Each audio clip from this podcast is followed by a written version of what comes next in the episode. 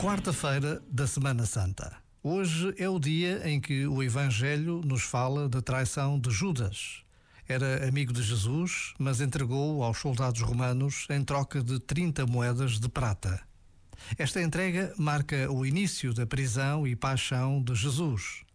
Ao longo da história da humanidade, quantas traições, quantas entregas de amigos feitas em tempos de perseguição, de guerra, de vinganças. Mas nunca podemos esquecer que a celebração da Páscoa se completa com a maior de todas as festas, de todas as alegrias, a ressurreição de Jesus, a vitória da vida. Este momento está disponível em podcast no site e na app.